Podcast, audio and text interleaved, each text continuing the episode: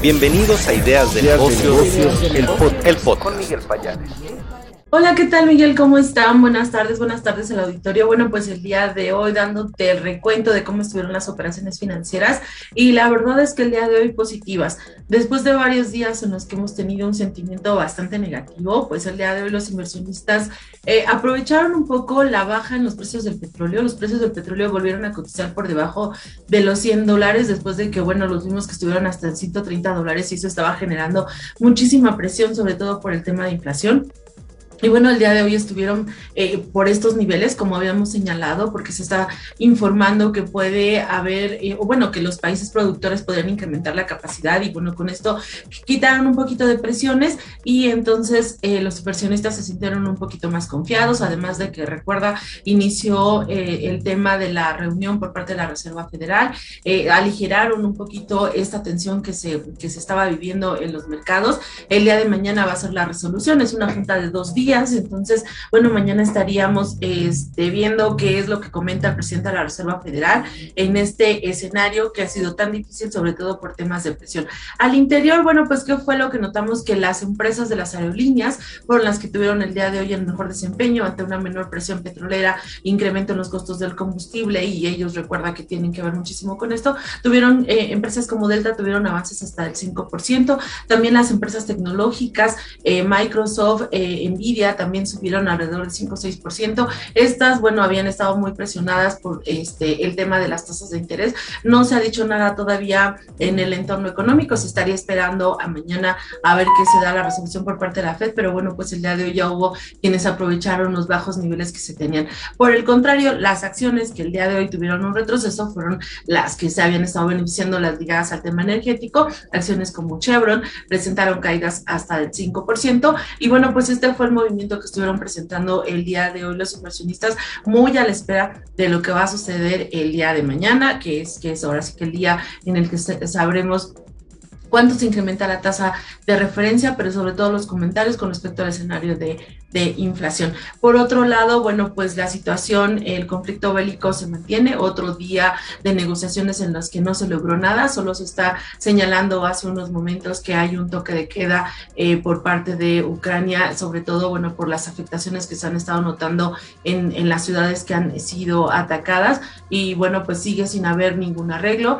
Eh, los inversionistas estuvieron muy pendientes también de las conversaciones, como habíamos señalado, entre China y Estados Unidos, sobre todo, bueno, porque se había señalado que China podría estar eh, apoyando un poco a Rusia. Al parecer no hubo nada de eso, también eso quitó presión dentro de las operaciones financieras el día de hoy. Y bueno, lo que sí mantiene en alerta a los inversionistas es el caso de incrementos de COVID en China, que como ya habíamos señalado, allá con el tema de la tolerancia cero, está provocando el cierre de diversas zonas, sobre todo algunas provincias que están ligadas al tema tecnológico y esto estaría provocando nuevamente retrasos en la cadena de suministro. Ayer ya te habíamos dicho, Apple tuvo un retroceso porque uno de sus principales proveedores que está en esa zona que hace los iPhone, este, pues tuvo que cerrar al menos ocho días. El día de hoy más empresas que están ligadas sobre todo a esta parte de manufactura tecnológica sufrieron justo los efectos de este cierre que estaría retrasando eh, sus pedidos eh, y bueno, pues esto generó nuevamente o está generando inquietud de saber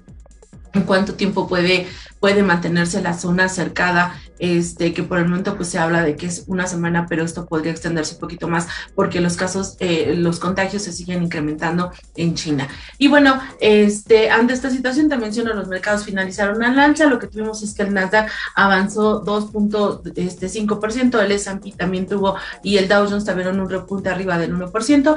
Para las operaciones en México, el mercado local tuvo un avance de 1.4% y el FTSE de Viva también este, tuvo un avance el día de hoy en terreno positivo, en línea con el desempeño de los mercados a nivel internacional. En la parte local, eh, quizá lo que destacó es que el día de hoy se llevó a cabo el Walmart Day. En, en este evento, Walmart dio a conocer cuáles son sus expectativas de inversión para México. Este año está incrementando sus inversiones en un 35%, 40% está utilizándolo en remodelaciones, un 28% sería para nuevas aperturas.